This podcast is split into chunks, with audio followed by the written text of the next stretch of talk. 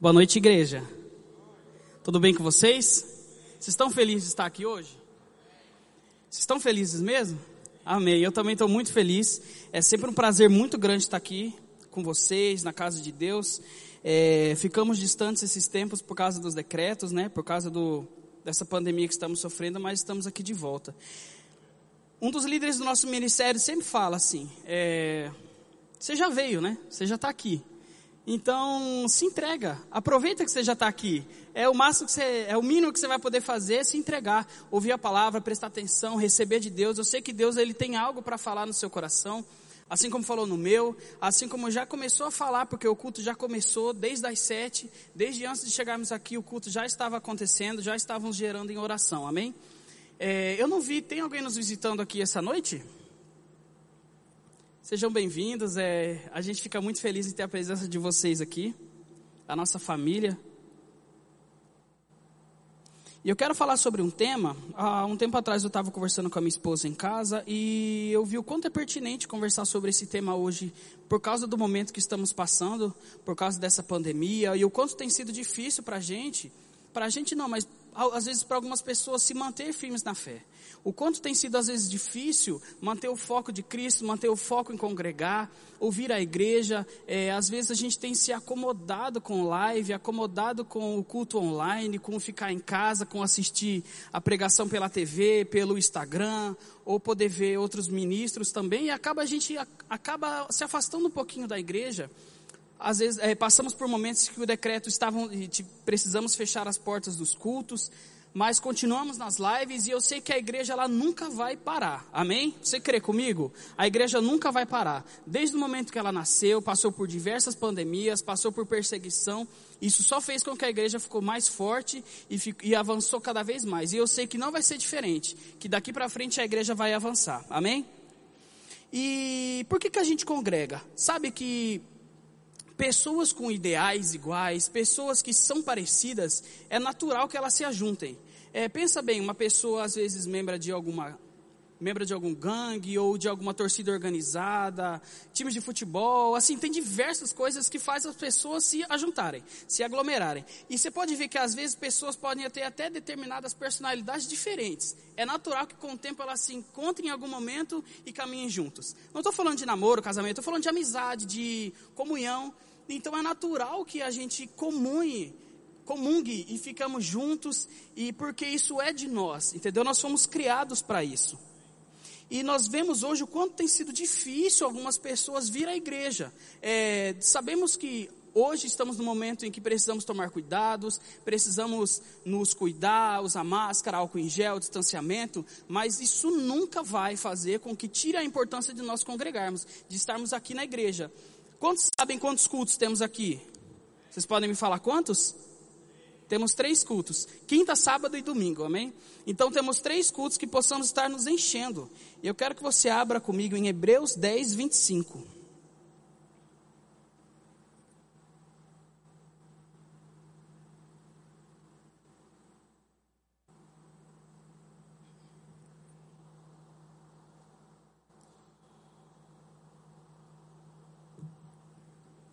Hebreus 10, 25.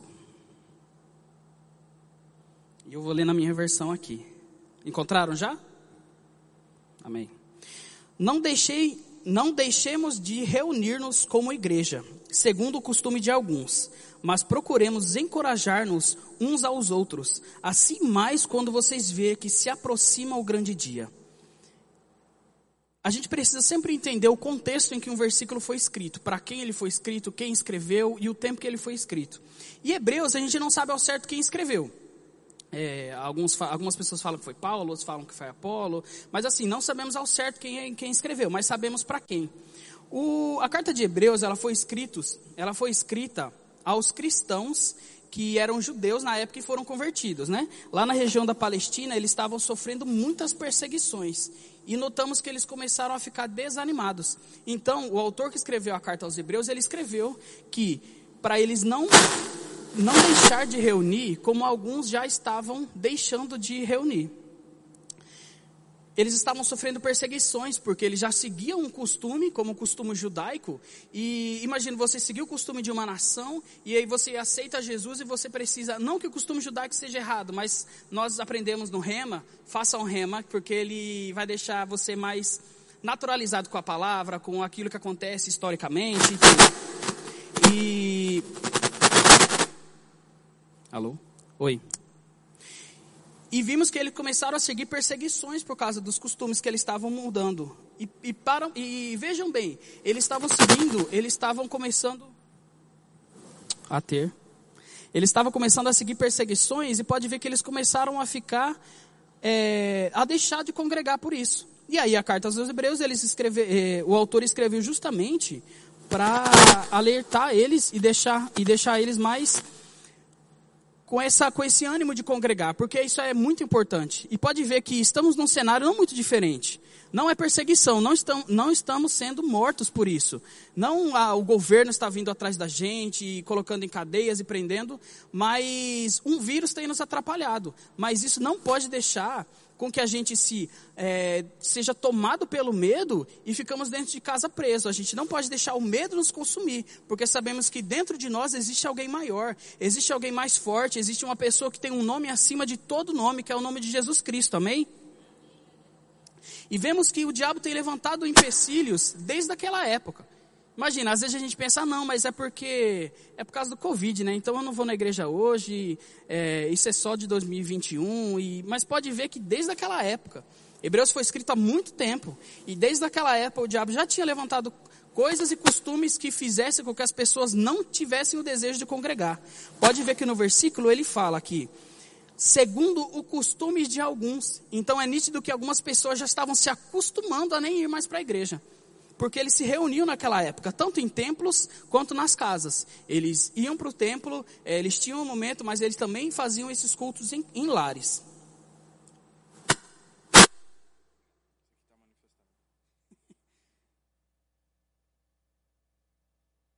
Oi? Ah, voltando. E aí, eles já estavam com esse, esse desejo de viver uma vida no individual.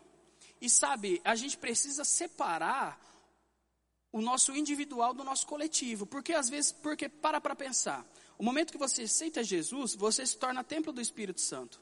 Às vezes você pode deixar no seu coração pensando, ah, então para que, que eu vou na igreja? Eu vou assistir uma live aqui, eu vou ver o pastor, eu vou ver quem está ministrando no dia. A pessoa que está ministrando é a mesma que está ministrando em casa, né? É, eu não estou falando de pessoas que não podem. Pessoas, grupos de risco, pessoas que precisam estar separadas, pessoas que precisam, que não tem como vir à igreja. Sabemos, mas Pessoas que podem vir estão preferindo nem vir. Às vezes por preguiça, às vezes por trabalho, às vezes pensando em coisas naturais que nunca substituirão o sobrenatural. Mas a gente sabe que existem coisas que elas, elas serão dispensadas sobre nós sempre quando estivermos no âmbito coletivo.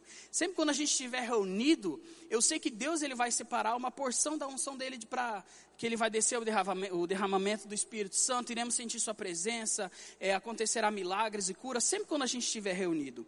E a gente não pode deixar o individual ultrapassar o coletivo. Amém? Porque sabemos que Deus, Ele quer ter um relacionamento individual com você.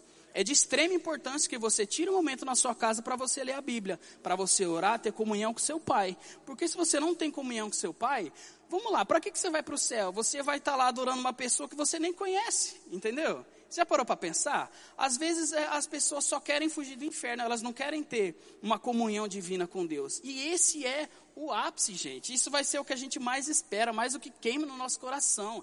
É encontrar com o nosso Pai que está no céu, amém? E a gente tem que também nos enchermos, estudarmos, porque nós somos templo do Espírito Santo e precisamos entender como isso funciona, amém? Só que a gente precisa entender que a gente nunca vai ser igreja sozinho.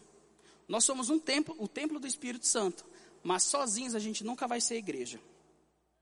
O apóstolo Paulo, ele sempre fala que a igreja é um corpo de Cristo. Eu vou falar alguns versículos aqui, não vou lê-los. Mas se você estiver anotando, você que estiver em casa, quiser anotar e ler depois, Romanos 11, 1 Coríntios 12, 12, Efésios 5, 29 e 30, Colossenses 1, 18. Paulo sempre se referindo à igreja como um corpo de Cristo. Eu vou estar lendo um.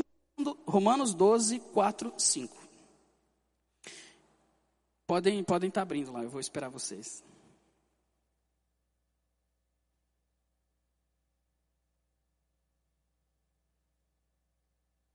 Quantos estão entendendo?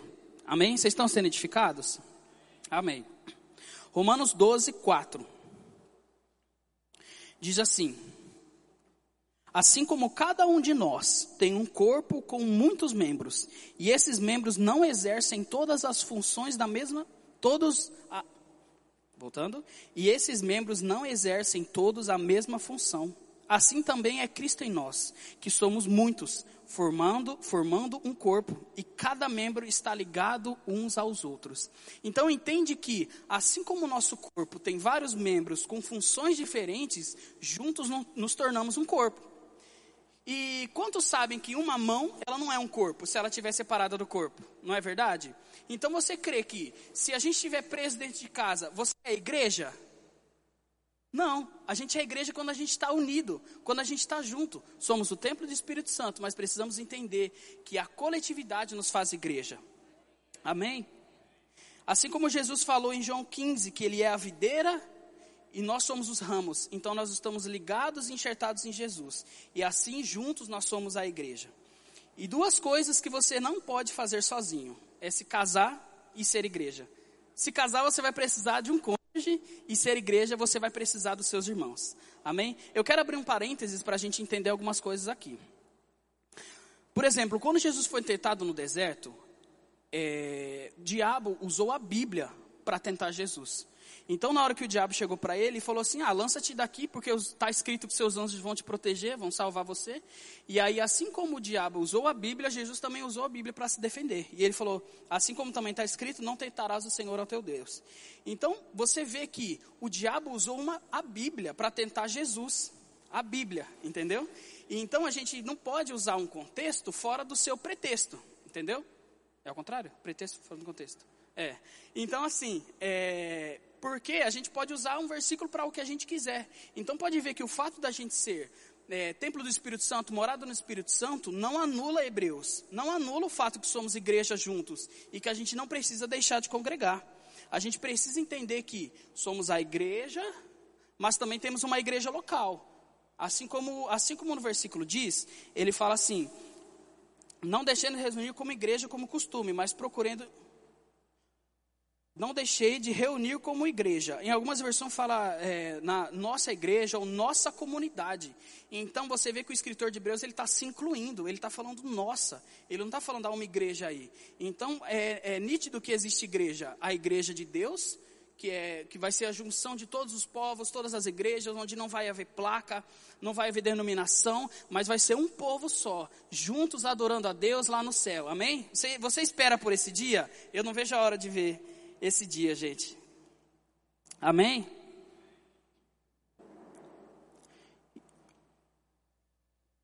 E voltando ao parênteses aqui, a gente precisa entender que o fato de eu ser igreja não anula o fato que eu preciso congregar. Eu preciso estar aqui com os nossos irmãos, porque juntos vamos ser igreja. E eu vou estar falando de alguns benefícios que a gente tem com isso tá? Porque o fato da gente se isolar e ficar em casa e pensar, não, agora eu vou ficar trancado dentro de casa, eu vou só orar, eu vou só ler a Bíblia e eu vou ficar top só fazendo isso. Eu vi alguns relatos de umas pessoas, ó, em 1986, Christopher Knight, ele passou 27 anos da sua vida numa floresta sozinho. Ele simplesmente não deu tchau para família nenhuma, ele simplesmente pegou algumas pertences, uma barraca, algumas coisas, foi para o meio de uma, uma floresta lá nos Estados Unidos, e ele ficou 27 anos, ele só viu uma pessoa, que uma vez ele cruzou, um cara que estava fazendo alguma coisa na floresta, e ele cumprimentou e já logo sumiu.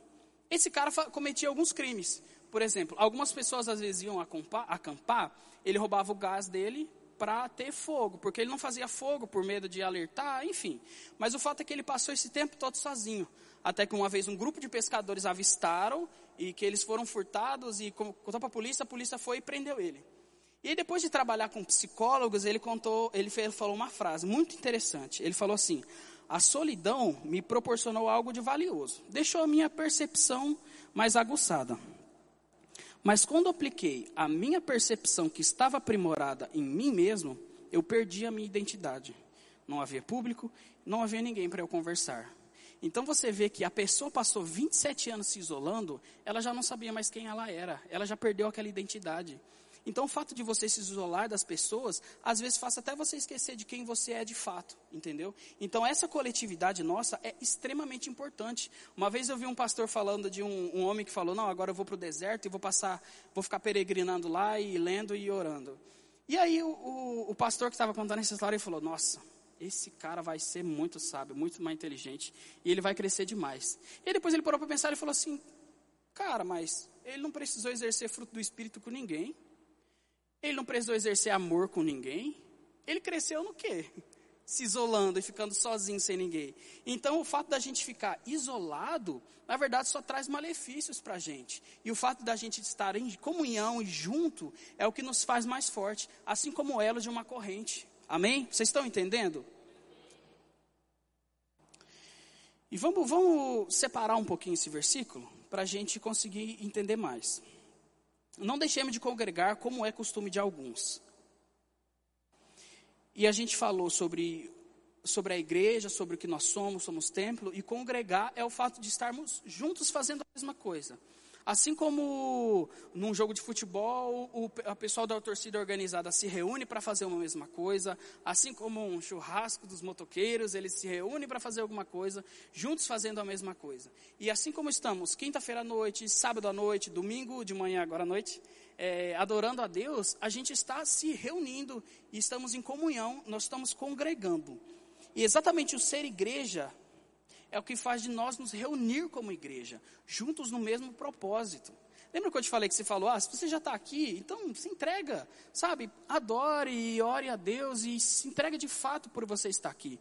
Porque nós estamos juntos pela mesma coisa. Você já parou para pensar que algumas coisas que Deus separou para você no privado, Deus não vai te dar no coletivo. Assim como coisas que Deus separou para te dar hoje aqui essa noite, às vezes Ele não iria te dar se você tivesse ficado em casa, se você tivesse ficado só assistindo qualquer coisa e qualquer fora da igreja, que aqui Deus tem preparado. Você já parou para pensar que no dia de Pentecostes eles estavam juntos fazendo a mesma coisa no mesmo lugar. Já parou para pensar que eles poderiam estar orando em qualquer onde eles quisessem, que Deus iria descer, as línguas de fogo poderiam ir. Eu vou ler o versículo para ficar mais fácil. Vamos ler em Atos 1, 2. Não, 2, 1, desculpa.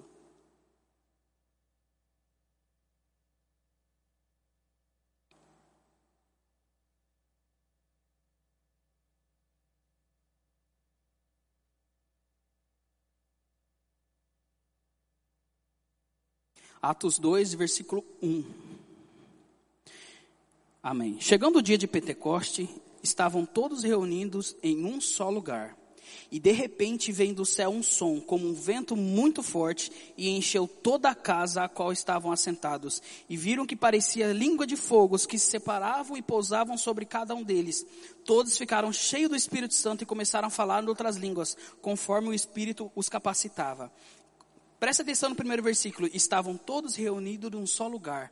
Então, a manifestação do dia de Pentecoste aconteceu porque eles estavam juntos reunidos no mesmo lugar. Ah, como línguas de fogo, é, no começo, às vezes eu pensava que tipo, é como se a língua das pessoas estivesse pegando fogo. Mas, na verdade, era como se fosse... É, como se fossem linhas, fios, algumas coisas assim que elas chamavam de linhas de fogo, né? E aí ela ia descendo sobre a cabeça de cada pessoa. Se ela tivesse em casa, poderia ter ido na casa dele, poderia ter outro lugar, mas não. Deus escolheu dar o dia de Pentecostes e o encher do Espírito Santo enquanto eles estavam reunidos. Entende, a, entende a, a o quanto é poderoso o fato de estarmos juntos por um algo sublime, algo que é adorar a Deus, gente. Entendeu como é diferente quando estamos juntos, implorando por, pela misericórdia de Deus, adorando e declarando cura, quando todo mundo ora junto? Então existe essa, essa unção coletiva em que a gente não vai receber se a gente ficar trancado em casa, é, se a gente ficar isolado e sem estar junto com a comunidade. E se a gente parar para pensar, é, de tudo que nós temos, de todos os nossos dons, tudo aquilo que Deus deu, você já parou para pensar que nem é para você?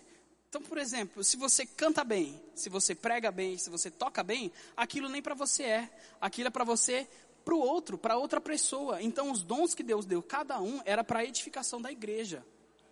Vê como a individualidade deixa a gente separado. Deus te deu um dom e é como se você pegasse aquele dom, como a parábola diz, e enterrasse.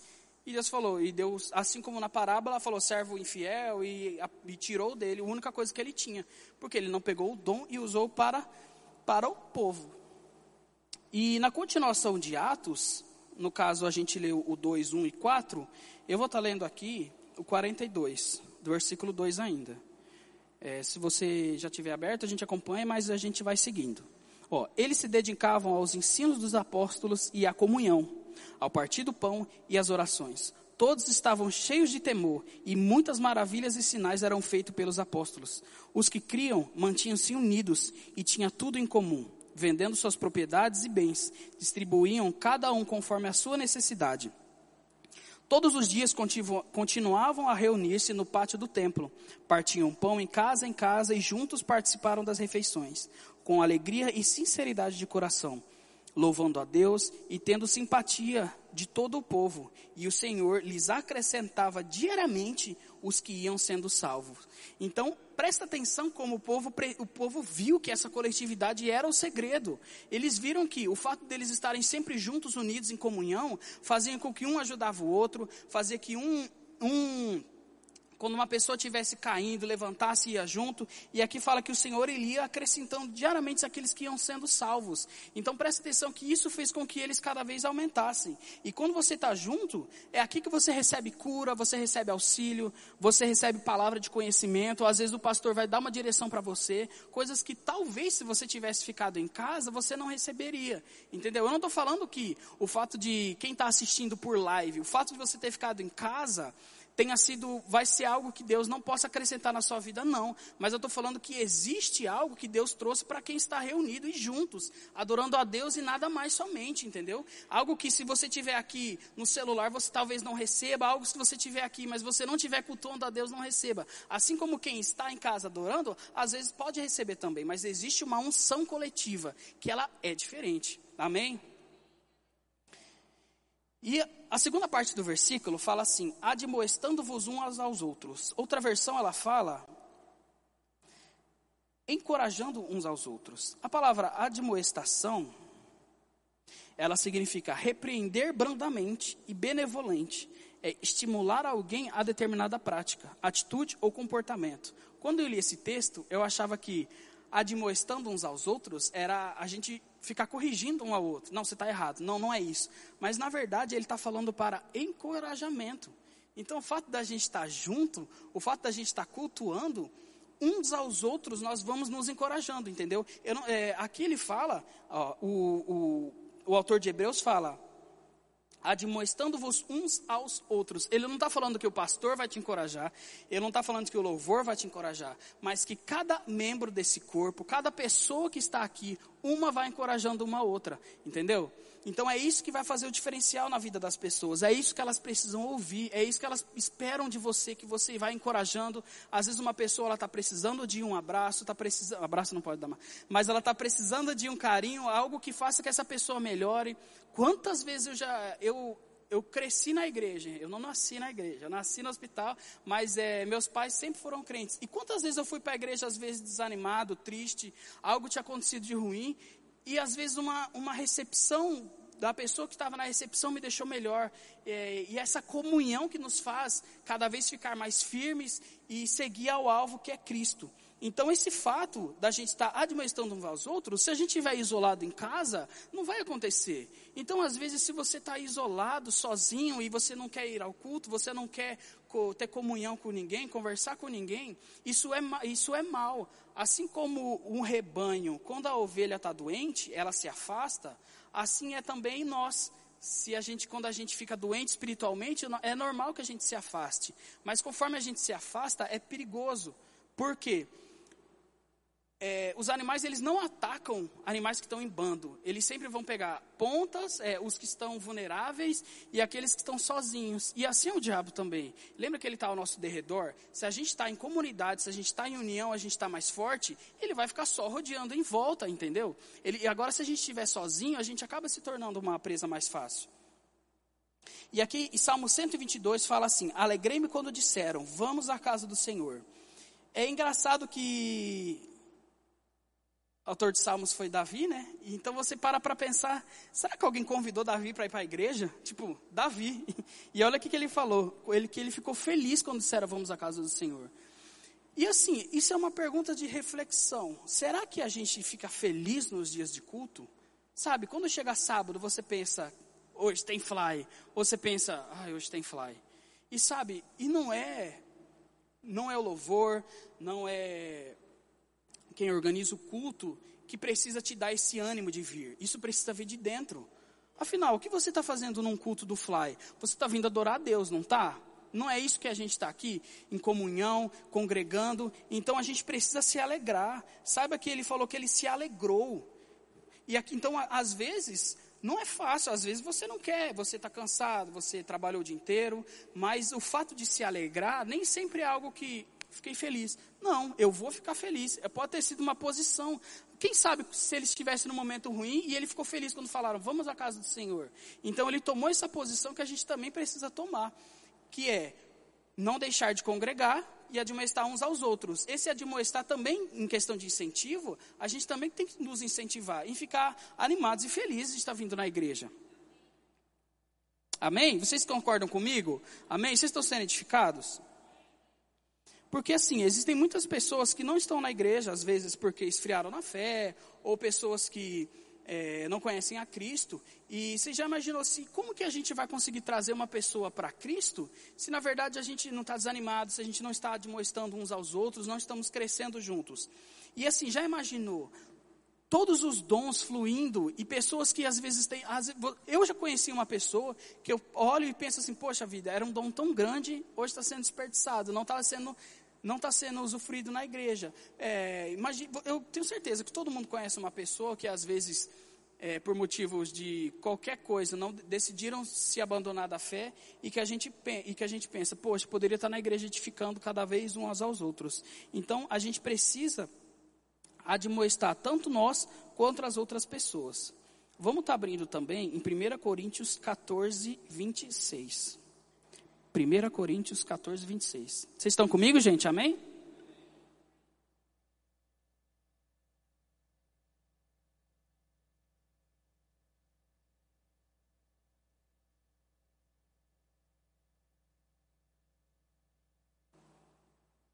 Eu vou estar lendo aqui. 1 Coríntios 14, 26.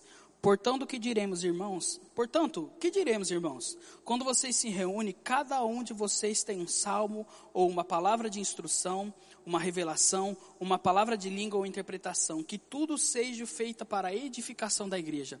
Aqui ele está falando também, ele está falando dos dons espirituais também.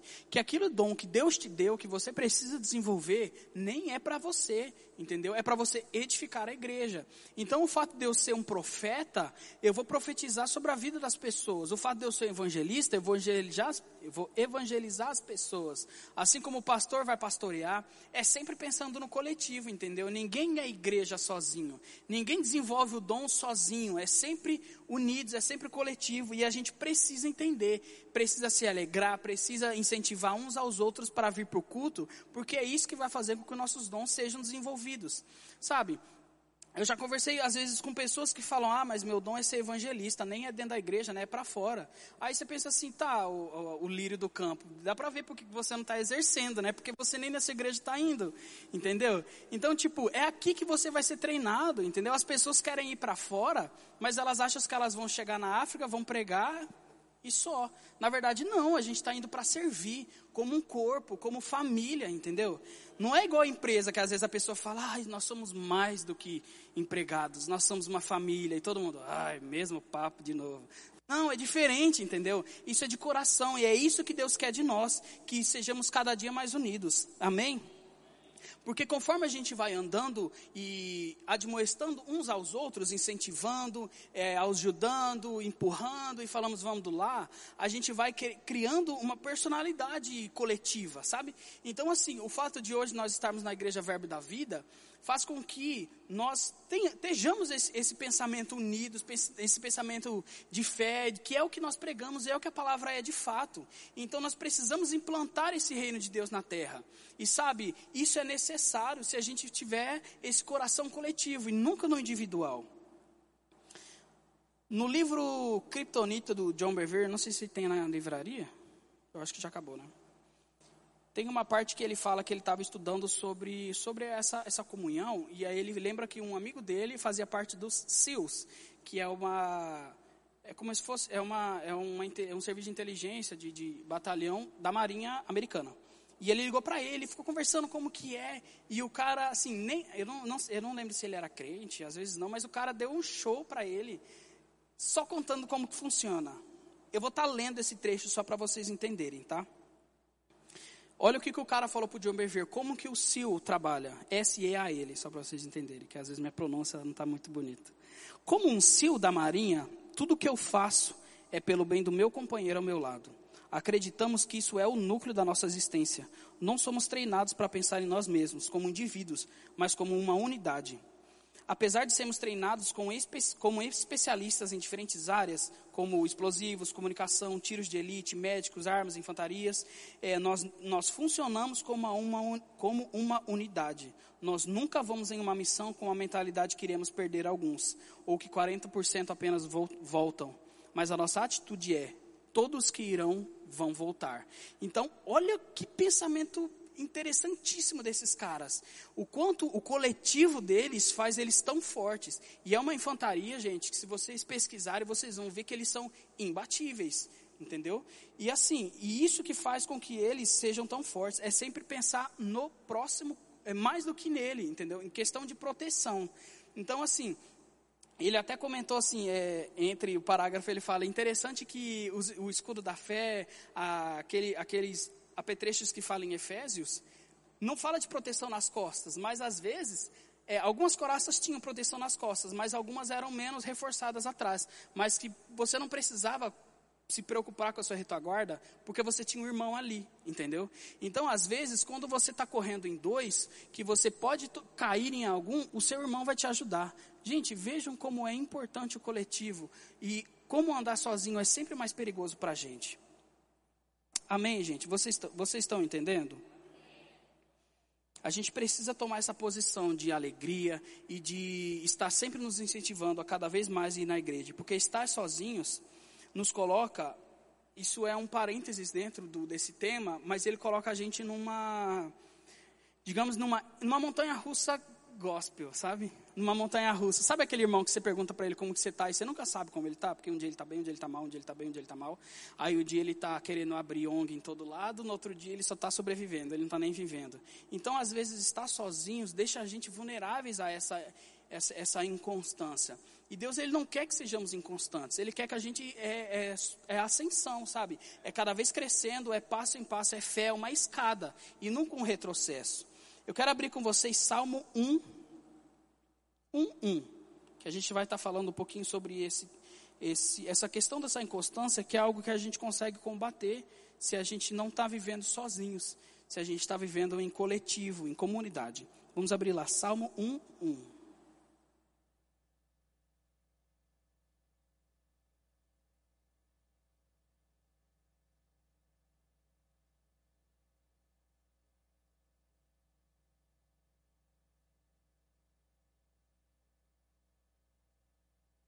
Amém? Todo mundo encontrou? Eu vou estar lendo aqui na minha versão NVI. Como é feliz aquele que não segue os conselhos dos ímpios, e não imita a conduta dos pecadores, e não se assenta na roda dos zombadores. Ao contrário, a sua satisfação está na lei do Senhor, e nela medita, medita dia e noite. Ele é como uma árvore plantada à beira da água, das águas correntes e ela dá fruto no tempo certo, e as suas folhas não murcham, e tudo que ele faz prospera. Verso 4. Não é o caso dos ímpios, que são como plantas que o vento leva. Por isso, os ímpios não resistirão no julgamento, e nem os pecadores na comunidade dos justos.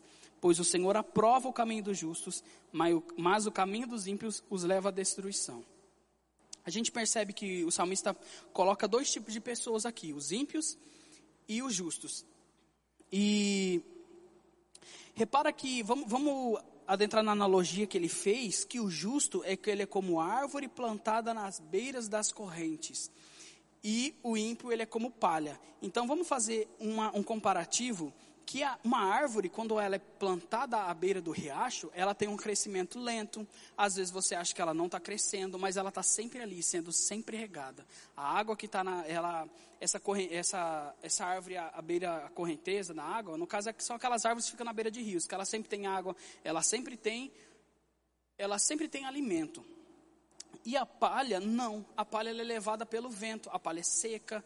Então, o que, que isso quer dizer? Às vezes, aquela pessoa que anda sozinho, que ela sobe na vida, de repente a palha com o vento ela já muda.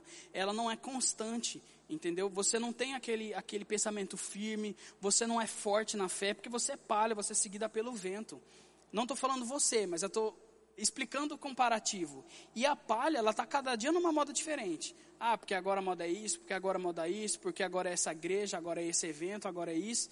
E é levada de um vento para outro. Ela nunca está num, num, num foco. Já a árvore não. A árvore ela está sempre à beira da água. A Bíblia sempre fala, usa a água como palavra, né?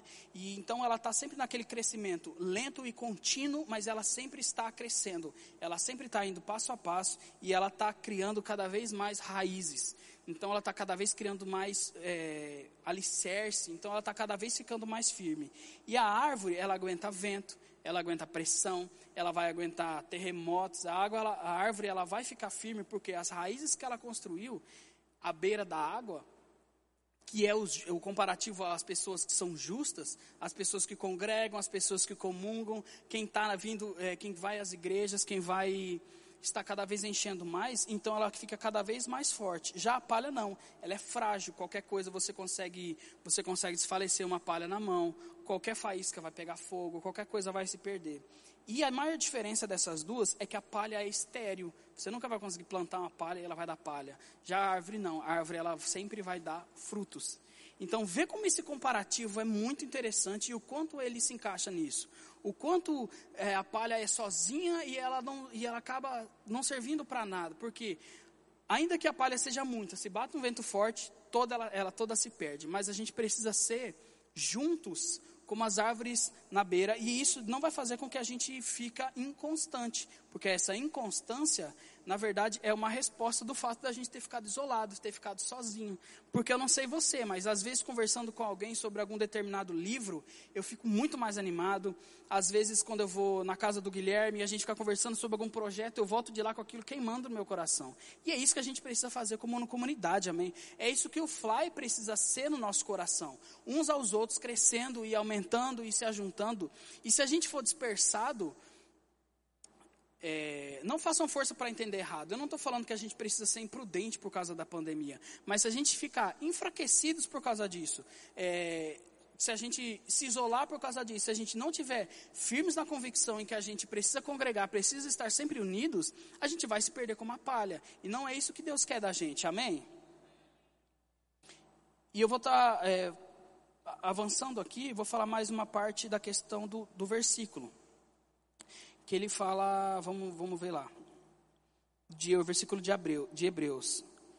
Mas procures encorajar uns aos outros, ainda mais quando vocês veem que se aproxima o dia. Se você, vocês veem que se aproxima o dia. Então, repare que naquela época o povo já estava deixando de congregar. E não, e não tinha uma pandemia, tinha uma perseguição. Eu, eu não, ambas as pessoas estão sendo mortas, então eu não posso falar quem está pior ou quem está melhor. Mas a gente não pode usar como desculpa que a rotina está mais pesada hoje, que é, o vírus mata aí, que o fato, não podemos usar isso como empecilho de não estarmos congregando, não estarmos nos enchendo, não estarmos andando em comunidade e admoestando uns aos outros. E repare que, quando ele fala aqui ainda mais quando estiver próximo de o dia, esse dia está em letra maiúscula. O que ele, do que ele está se refarando, re, do que ele está se referindo a o dia? Ele está falando do dia que Jesus vai voltar para buscar a igreja. Amém? E é um dia que precisa estar queimando no nosso coração. Será que a volta de Cristo ela tem nos trazido conforto ou medo? Entende? E na verdade não, tem que ter trazido alegria. E então o fato da gente estar alegres por Jesus ter que vo vai voltar e vai buscar a gente é mais um motivo da gente estar mais feliz de vir à igreja. É mais um motivo da gente querer cada dia mais congregar, querer cada dia mais estar juntos, unidos e enchendo e auxiliando uns aos outros. Porque o amor a Deus sobre todas as coisas é o que Deus deixa bem claro, que buscar a, Deus é, em primeiro lugar e as demais coisas vão ser acrescentadas. Isso está falando, deixa eu abrir o versículo aqui. Mateus 6,33. Buscai, pois, em primeiro lugar o seu reino e a sua justiça, e todas as outras coisas serão acrescentadas. E pensa que ele colocou como buscar o reino de Deus e a justiça e todas as outras. Você vê que o mais importante é buscar a Deus em primeiro lugar. E a sua justiça e as outras coisas serão acrescentadas. E às vezes a gente para para pensar o quanto as outras coisas têm tirado a gente do que é mais importante, que é buscar a Deus em primeiro lugar. O quanto o medo, o quanto às vezes o trabalho, o quanto às vezes, não sei, o estudo, eu não estou tirando a importância, mas o que é mais importante? Em primeiro lugar, existiu um dia em que o meu patrão sentou comigo, eu era um recém-formado, eu tinha. Não lembro quanto eu tinha de idade. Mas ele sentou comigo e falou assim: é, Eu quero te promover, a, o cargo, o maior cargo da empresa, eu vou precisar que você venha tal, tal, tal horário. Aí eu falei, beleza, eu vou pensar. Quando eu vi, eu precisaria sacrificar o rema que eu estava fazendo na época, eu precisaria sacrificar os cultos de quinta-feira que eu não poderia participar, possivelmente nos sábados eu ia perder também, alguns cultos de domingos eu também ia perder, e eu fiquei pensando, será que vale a pena entregar toda essa comunhão que eu vou ter com o Espírito, essa exposição que eu vou ter com a palavra, esse amor que a gente vai estar sentindo em comunidade, vale a pena entregar tudo por uma promoção? E eu senti que não. E não só senti, como eu lembro que eu conversei com o pastor, eu contei a história e ele me ajudou e eu vi que nada disso vale mais do que estar na presença de Deus, do que estar em igreja em comunidade, do que estar próximo aos meus irmãos que vão fazer com que eu fique mais forte também. E de fato, depois que aconteceu aquilo, eu falei: olha, eu posso, eu aceito, mas eu não posso ir nesse dia, nesse dia e nesse dia. Aí ele falou: beleza, e e aí eu não fui para a vaga. Só que o crescimento que eu recebi no ano que eu fiz o rema, nos cursos que eu congreguei, valia muito mais do que aquela promoção. E hoje eu estou muito melhor do que eu estaria se eu tivesse continuado naquela posição. Então, ver como buscar Deus em primeiro lugar faz com que o fato de eu vir à igreja, o fato de eu ter comunhão, logo o nosso flyout volta, depois de a gente sentou e a gente vai ver que está cada vez mais próximo esse, o retorno dos flyouts. É, eu não vejo a hora. E isso faz queimar no nosso coração o fato de estarmos perto um do outro para que a gente cresça, para que a gente se fortaleça. Assim como no versículo que a gente leu, no partir do pão, que eles continuavam na doutrina dos apóstolos, Deus, é, Deus acrescentava a eles as pessoas que iam sendo salvas, as pessoas iam crescendo conforme essa comunhão ia avançando. E, continuando falando desse dia que o amor de Deus tem que estar, vou falar uma palavra em Lucas 10, 38 ao 42. Abra comigo lá em Lucas 10, 38.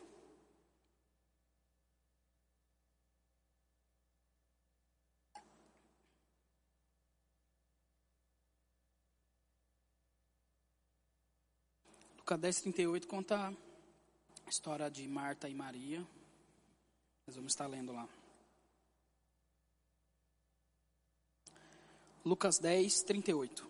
Indo eles de caminho, entrou Jesus num povoado. E certa mulher chamada Marta hospedou-o na sua casa. E ela tinha uma irmã chamada Maria, em que se, e, que, e que estava sentada aos pés do Senhor e ouvindo seus ensinamentos.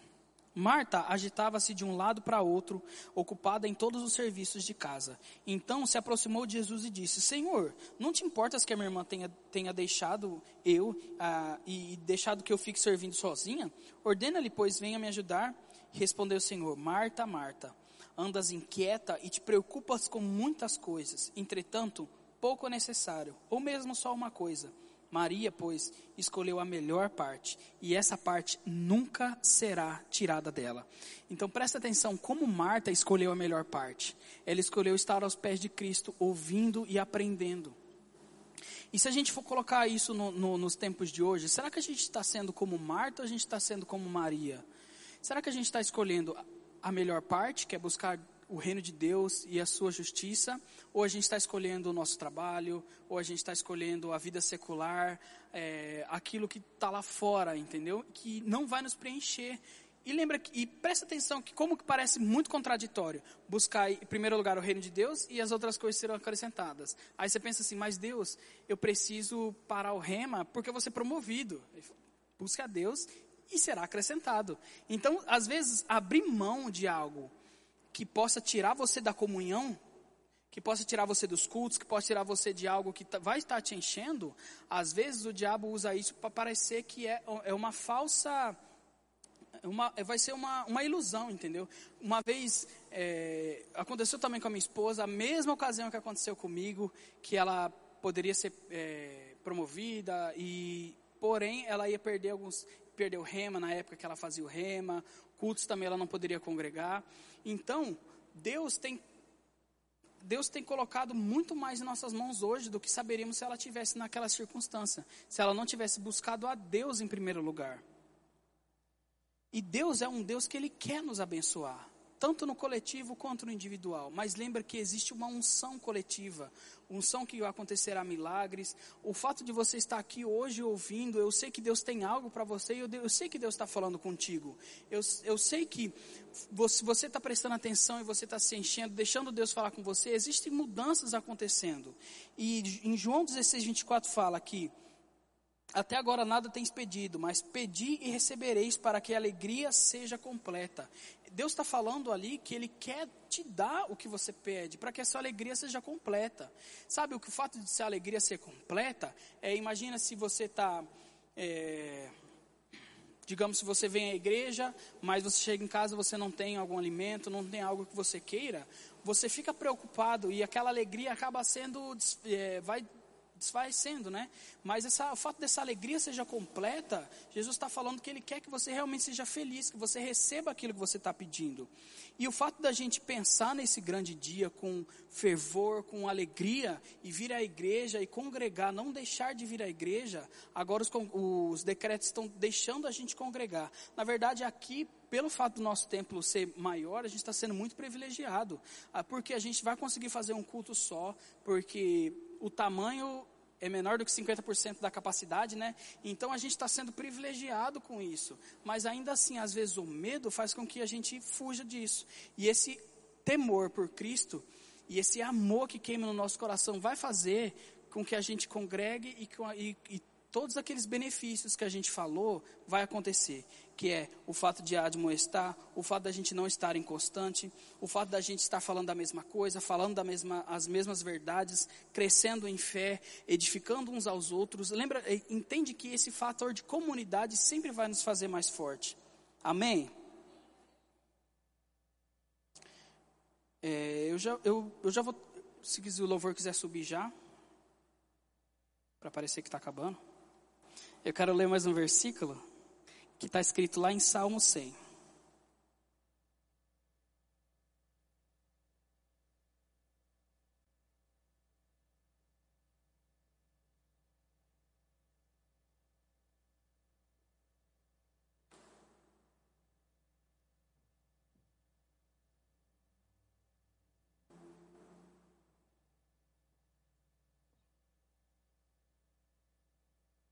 Salmo 100. Peraí, deixa eu abrir aqui.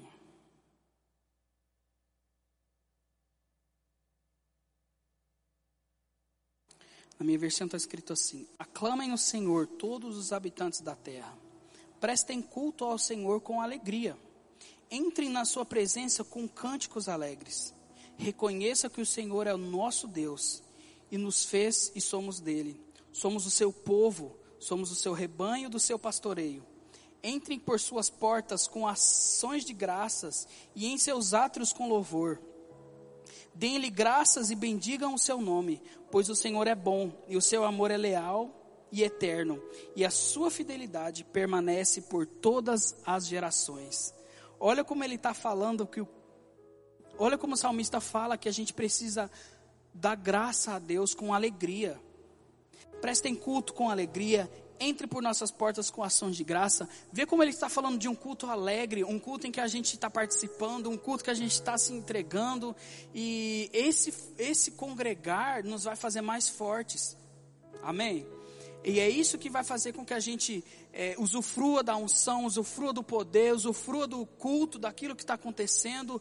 Quantas vezes, às vezes, eu fui para o culto e eu fiquei tão desligado que às vezes é, as pessoas receberam e eu estava com a cabeça longe. E isso fez com que eu perdesse muitas coisas. E essa unção coletiva que Deus tem separado para você essa noite, é, sabe, ele não iria te entregar se você tivesse ficado em casa, sabe? Não que ele não iria te entregar, mas você não iria receber. E eu quero frisar mais um pouco referente ao versículo que a gente começou lendo. Que travou aqui.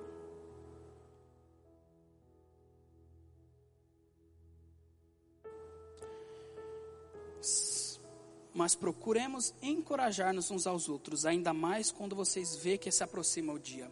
Quantos sabem que o dia que Jesus irá nos buscar está próximo? Amém? Estávamos falando ontem disso lá em casa. E o quanto está próximo e o quanto as evidências têm acontecido. E isso precisa queimar no nosso coração essa alegria de estar no culto, essa alegria de poder cantar e saber que Ele vai nos buscar. E pandemia nenhuma vai atrasar isso, crise nenhuma vai acontecer, porque a gente está firme em Cristo. E vamos nos encorajar cada vez mais. Não vamos deixar a preguiça, não vamos deixar o secular, deixar tirar é, o culto pode trazer para a gente. E assim, encorajem uns aos outros, gente. Sabe, se você vê que pessoas estão deixando de ir ao culto e estão enchendo de desculpas, fale dos benefícios, fala de Jesus, fala do quanto Jesus pode trazer. Sabe, a gente vai é, encerrar o culto e as, é, alguns vão para casa, alguns vão se reunir. E, e não deixam de falar isso, não deixam de deixar isso bem claro, o quanto a nossa amizade, o quanto a nossa junção, o quanto a nossa diferença tem feito mais forte. Sabe, agora que a gente está na diretoria do Fly, é, que a gente está tendo contato com pessoas que às vezes a gente não tinha, o quanto às vezes a gente pensa diferente. Às vezes eu tenho uma ideia, e aí às vezes a Dalila fala, ah, mas dá para fazer isso. Às vezes o bom fala, aí aquilo vai se preenchendo e a gente fica extremamente animados, empolgados, que as nossas diferenças nos faz fortes. As nossas diferenças faz com que aquilo seja completo. Sabe, a Bíblia fala que é, Deus ele existe numa multiforme, sabe, multiforme graça. Ou seja, existem vários lados em que você pode enxergar em Deus que outras pessoas não vão enxergar. É, a gente ouve que você consegue entender uma palavra quando você ouve um evangelista falando, um mestre, um pastor. Cada pessoa vai pregar a mesma palavra de uma forma diferente. Assim, nós, conversando e ajudando nossos irmãos, cada vez a gente vai dando um pensamento diferente, uma força diferente que às vezes aquela pessoa não tinha quando estivesse sozinha. Então é essa reflexão que eu quero deixar para a gente essa noite, que a gente não não deixe, não fique, que não fiquemos acuados com medo de pandemia. A gente já passou por diversas pandemias, aí a igreja nunca caiu. E eu vou te falar, gente, com total convicção. Eu sei que Deus nos protege e eu sei que nesse lugar aqui não existe transmissão, não existe covid e nem existe morte. E eu sei que seremos curados a partir do momento que estamos aqui congregando. Então a gente não pode ter medo disso. Sabe, eu converso com várias pessoas, eu vejo que as pessoas falam que não vão no culto com medo, mas essas mesmas pessoas vão a mercados, essas pessoas mesmas vão a praças, essas, pessoas, essas mesmas pessoas vão a academias. E, e será que é medo ou será que é uma desculpa de não estar congregando? É uma desculpa de, ah, eu vou assistir em casa, depois eu assisto o culto. E geralmente essas pessoas nem assistam o culto. E então vamos deixar cada vez mais fortes isso em nós que nós não, não venhamos a perder a comunhão, não venhamos perder o, a, o anseio de estar no culto, o anseio de o próximo fly. Sábado que vem vai ter fly e a gente vai estar mais animado e o próximo tá. E cada vez mais a vinda de Cristo vai estar perto e cada vez a gente vai ter mais pessoas. Amém? E vocês ficam felizes com isso? Vocês ficam felizes em saber que existem pessoas que te completam, que te deixam mais fortes, que não vão deixar você cair? Gente, essa liderança aqui eu sei que ela sempre está perto e ela sempre está próxima a te ouvir e nunca deixar você cair. Você que se sente sozinho, você que tem medo de vir ao culto, gente, a gente está aqui para abraçar você e para te deixar cada vez mais forte. E abraçar não pode, né? Mas dá soquinho assim. Mas o que eu quero dizer é sempre deixar nunca deixar você só. E é isso que o Covid talvez venha tentar, venha, o que mais tem acontecido é isso. É, taxa de suicídio aumentando, pessoas com doenças psicossomáticas cada vez maior, depressão, ansiedade, e ver que essa solidão vem deixando as pessoas cada vez piores. Então, que deixamos isso bem claro. O quanto sermos diferentes, mas estarmos juntos nos faz igreja, nos faz mais forte, amém? É, podem ficar de pé, é, a gente vai estar tá encerrando o culto mas que fiquemos com essa reflexão de que a casa do Senhor é sempre o melhor lugar. É sempre o melhor lugar. Não importa onde estejamos, não importa o que temos, estar na presença de Deus, estar na casa de Deus sempre vai ser o melhor lugar. Amém?